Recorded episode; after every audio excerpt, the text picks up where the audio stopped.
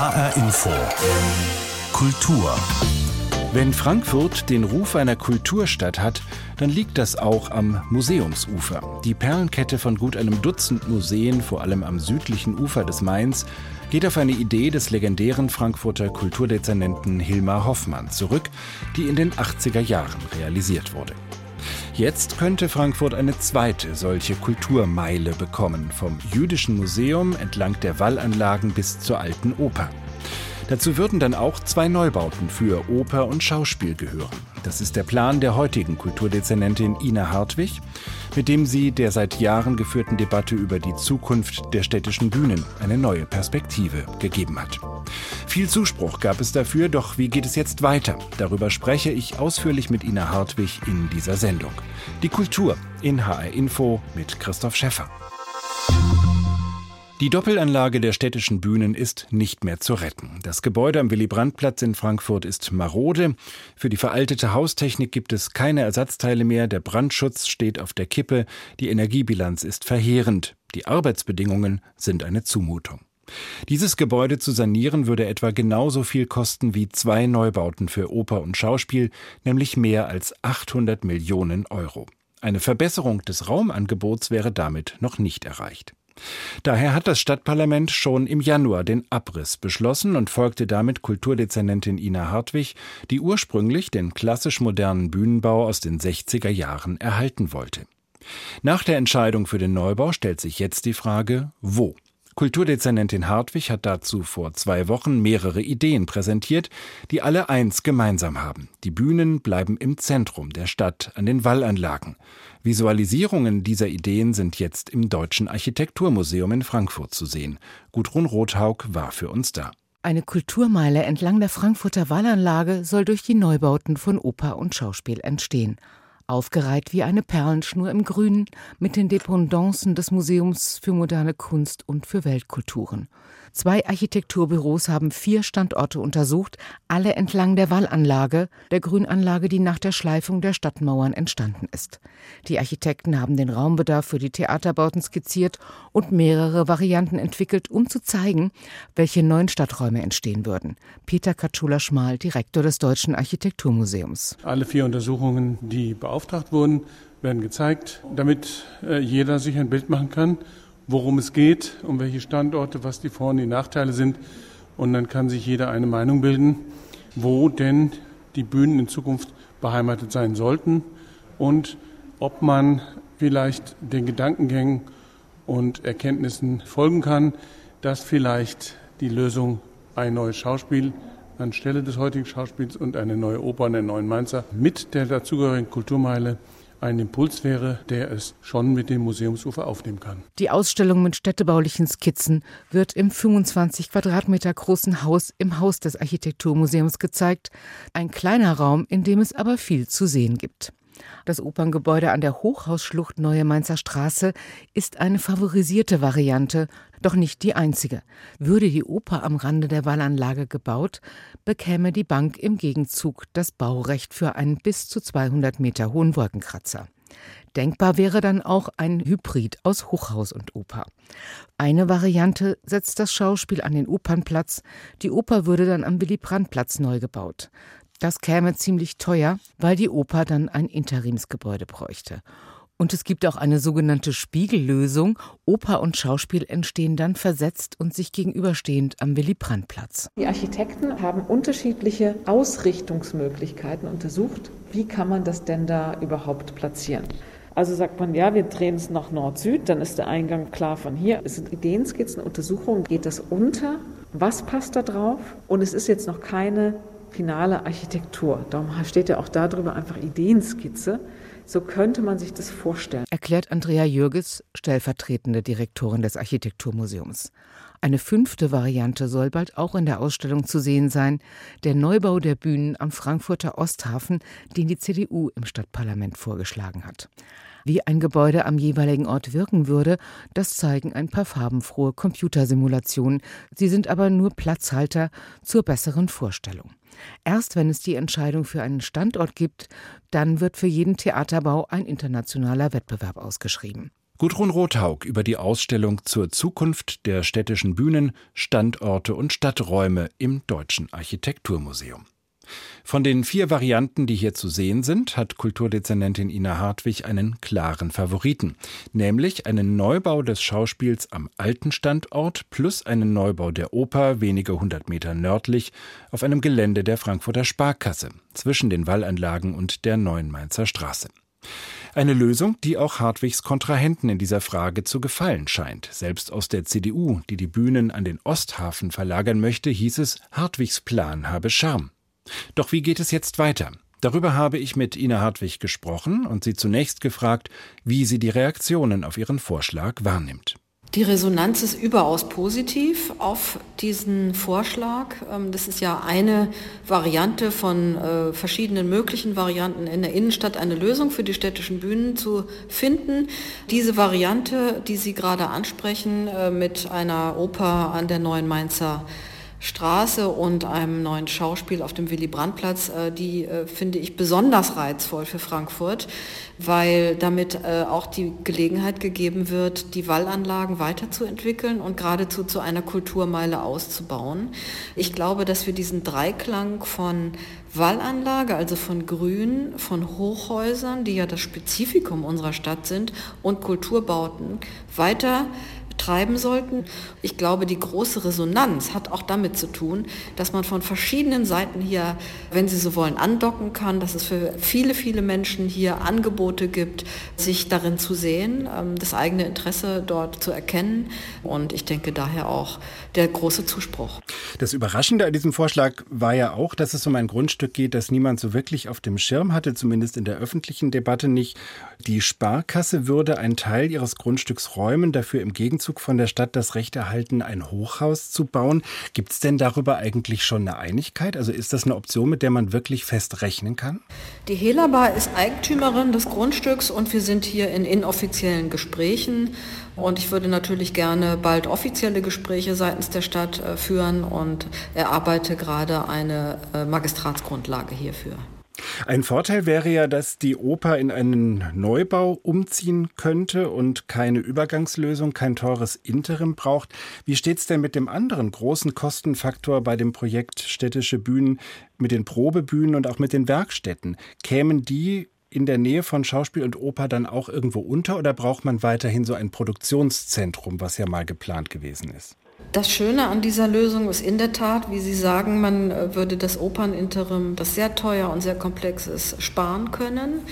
Und äh, man könnte tatsächlich die Werkstätten und die Probebühnen weitgehend äh, an die zwei Neubauten anbinden, sodass ähm, Teile der Funktionen des Produktionszentrums am Ort verankert wären. Das wäre sicherlich ein großer Vorteil auch dieser Lösung. Teile heißt aber, ein anderer Teil müsste dann doch noch irgendwo vor den Toren der Stadt entstehen. Die Lager zum Beispiel, um nur die Lager zu nennen. Und wie man das dann im Einzelnen durchdekliniert, äh, da, das kann ich Ihnen zum heutigen Zeitpunkt noch nicht genau sagen, aber die Probebühnen könnten wir ganz sicherlich an die Häuser anbinden und das wäre äh, natürlich ganz großartig für die Mitarbeiter und Mitarbeiterinnen, dass sie am Ort proben und aufführen könnten und nicht durch die Stadt wie heute durch die Stadt reisen müssten. Wir äh, haben die Probebühnen ja verteilt über die Stadt, die sind angemietet und diese Lösung sollte natürlich auch mal zu einem befriedigenden Abschluss kommen.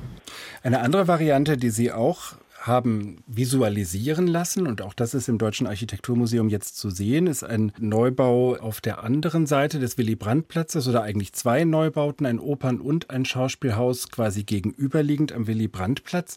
Für all das gibt es und auch für Ihre präferierte Lösung an der neuen Mainzer Straße gibt es Visualisierungen von Architekturbüros, die noch keine Entwürfe sind, sondern erstmal nur so etwas zum Vorstellen. Wie wichtig sind solche Bilder, um die Debatte über Standorte zu führen?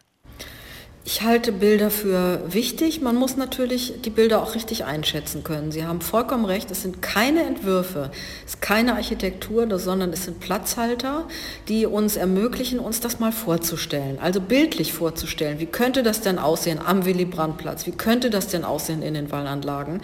Wie äh, kann man sich vorstellen, wie sich Menschen äh, im und vor dem Gebäude auch bewegen? Was bedeutet das für den Platz? Was bedeutet das für das Licht? Was bedeutet das für die Stadtlandschaft?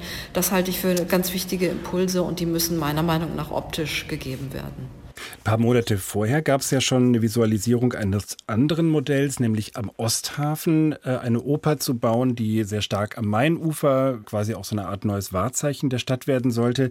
Das hatte ein Immobilieninvestor in Auftrag gegeben bei dem Star-Architekten Rem Kohlhaas beziehungsweise bei seinem Büro. Haben Sie da auch so ein bisschen gelernt, wie stark Bilder so eine Debatte prägen können, dass die vielleicht auch einen Sog, eine Faszination entwickeln für eine bestimmte Vision, auch für eine bestimmte politische Position? Sie wissen ja, dass ich die Osthafen-Lösung nicht präferiere. Und insofern hat mich äh, das Bild äh, auch nicht ähm, umgehauen oder groß beeindruckt.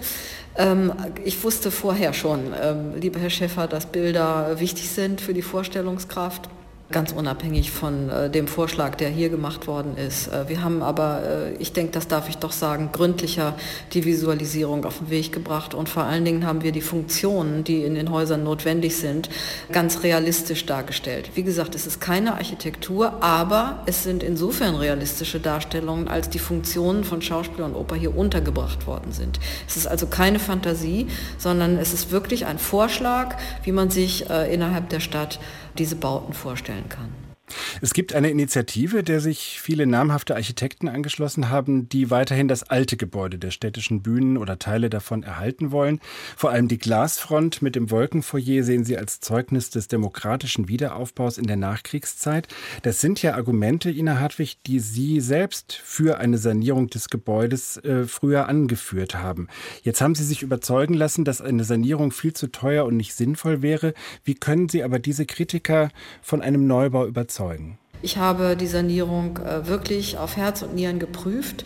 Ich ähm, habe äh, eingangs des Prozesses, der lang und durchaus kompliziert ist und war, versucht zu prüfen, ob eine Sanierung darstellbar ist. Ich hätte mir das sehr gut vorstellen können. Das Ergebnis hat allerdings ergeben, dass eine Sanierung so teuer werden würde, dass ich eine Sanierung nicht mehr empfehle. Für mich war das ein langer Weg, dahin zu kommen.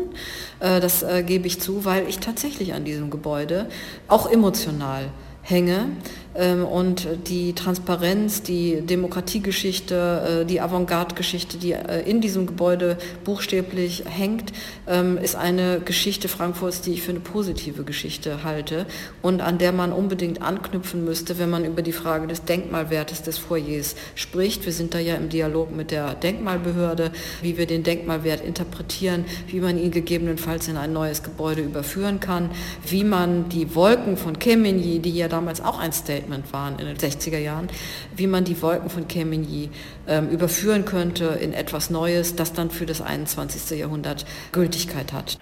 Jetzt haben Sie ja selbst schon das Stichwort Kulturmeile an den Wallanlagen genannt, beginnend mit dem Jüdischen Museum direkt am Main, dann über Schauspiel, Oper, die Dependancen des Museums für moderne Kunst, künftig auch des Weltkulturmuseums bis hin zur Alten Oper.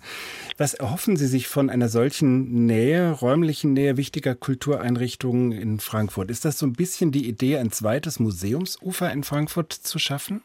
Das Stichwort hat jemand anderes in die Debatte gebracht. Das war gar nicht meine Idee, sondern eigentlich ist die Konzeption der Kulturmeile ganz langsam, peu à peu entstanden. Ein Steinchen hat sich auf das andere getürmt, bis mir irgendwann klar war, das ist ja eine neue Kulturmeile.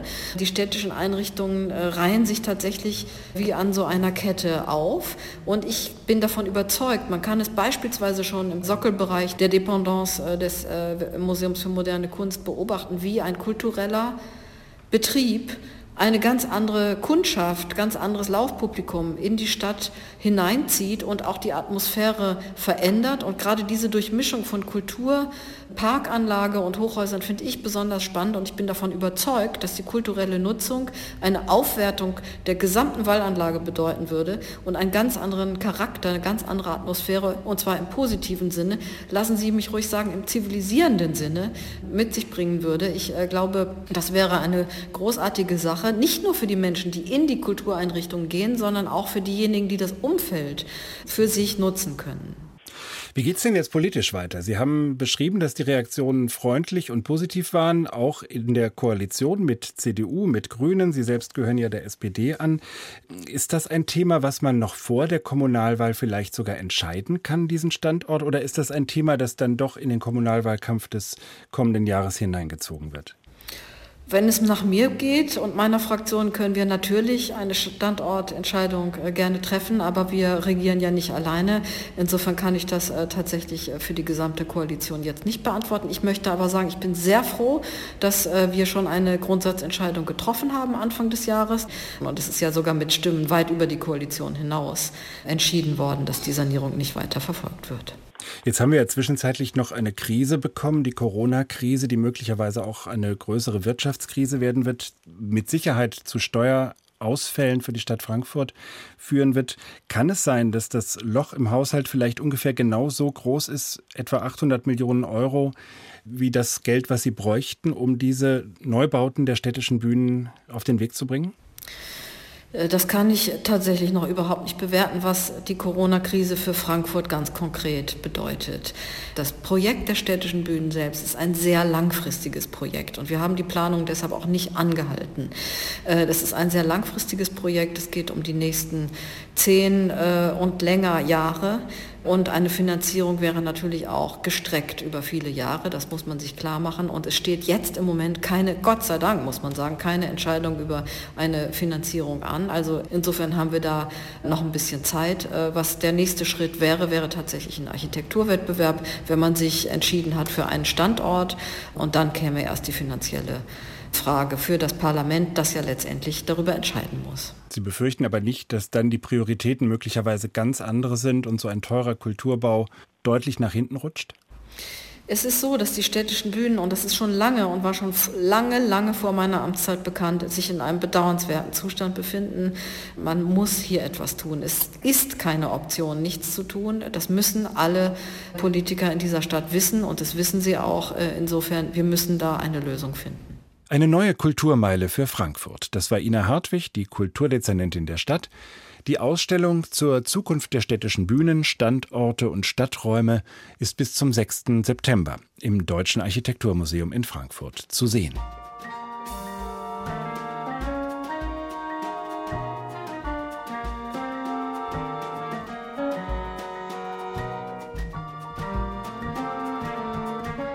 Das hier ist die HR Big Band zusammen mit der US-amerikanischen Sängerin Liz Wright. It's wonderful. It's wonderful, it's marvelous. You should care for me. It's wonderful, nice, it's paradise. It's what I love to see. You made my life so glamorous. Can't blame me for feeling amorous. Oh, it's wonderful,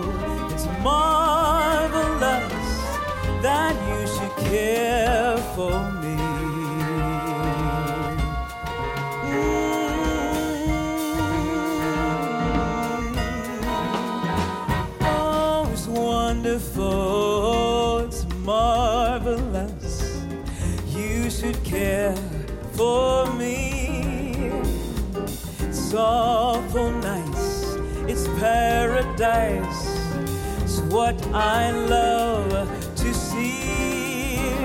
My dear, it's fully clover time.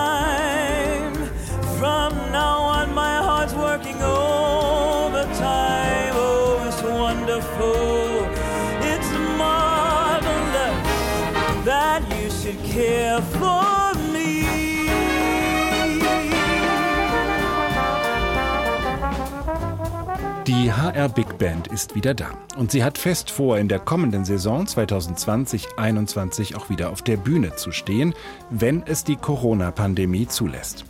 Wir planen gerade eine nicht planbare Saison, sagt Big Band Manager Olaf Stötzler.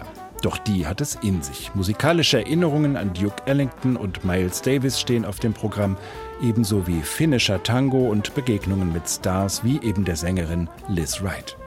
Ab dem 1. Juli können Sie sich ein Abo der HR Big Band mit drei, sechs oder neun Konzerten sichern.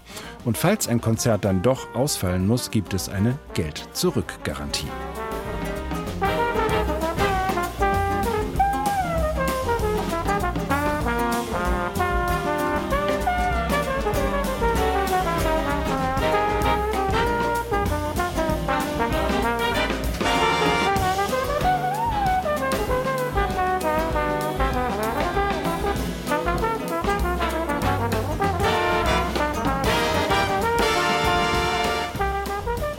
Wir kommen noch einmal zurück zu den städtischen Bühnen und zum Schauspiel Frankfurt. Hier war der Schauspieler Jürgen Holz schon ein Star, bevor er Anfang der 90er Jahre durch die ARD-Fernsehserie Motzki bei einem breiten Publikum bekannt wurde.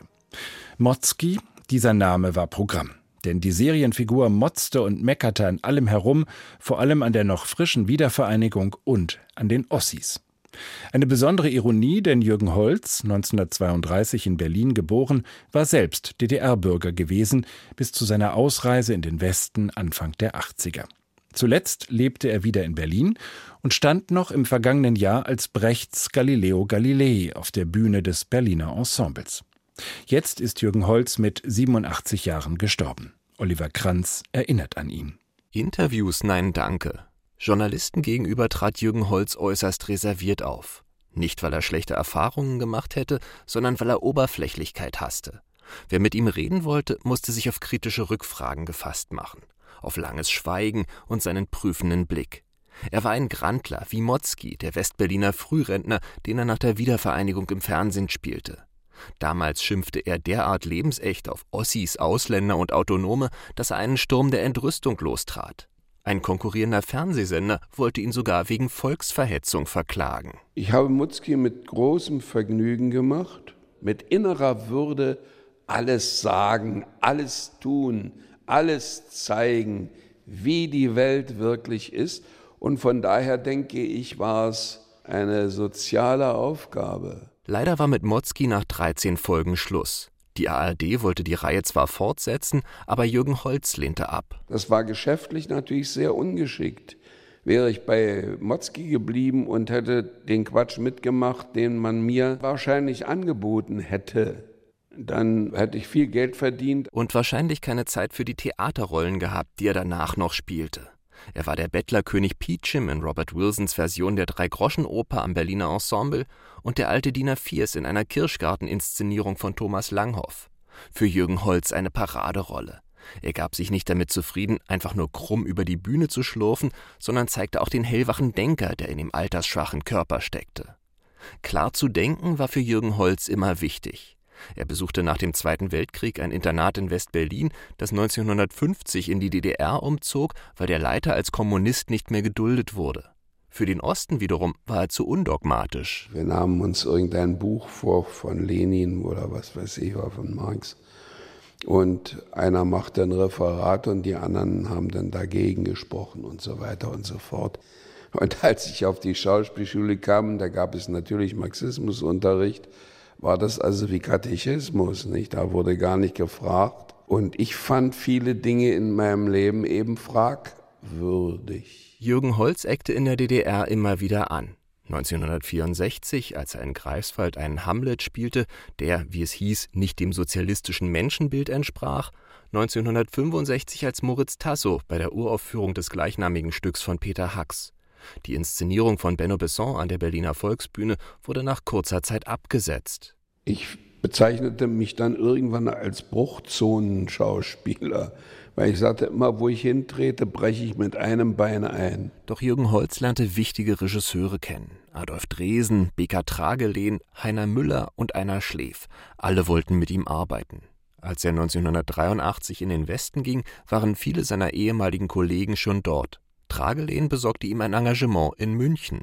Ich bin blindlings dahin gefahren und hatte schreckliche Angst vor den Perlenketten im Cuvier-Theater und vor den Samtkleidern der alten Muttis. Und das Gegenteil passierte. Ich hatte die Leute, als ich spielte, gewonnen. Und von da an ging es für Jürgen Holz immer nur aufwärts. Er wurde ein Theater und als Motzki auch ein Fernsehstar. Bis ins hohe Alter hatte er im Berliner Ensemble auf der Bühne gestanden. Körperlich schon etwas gebeugt, aber im Kopf hellwach. Ein Grandler, der dem Theater fehlen wird. Der Schauspieler Jürgen Holz ist tot. Ein Nachruf von Oliver Kranz war das.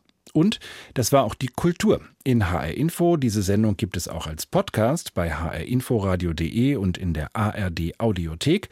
Mein Name ist Christoph Schäffer.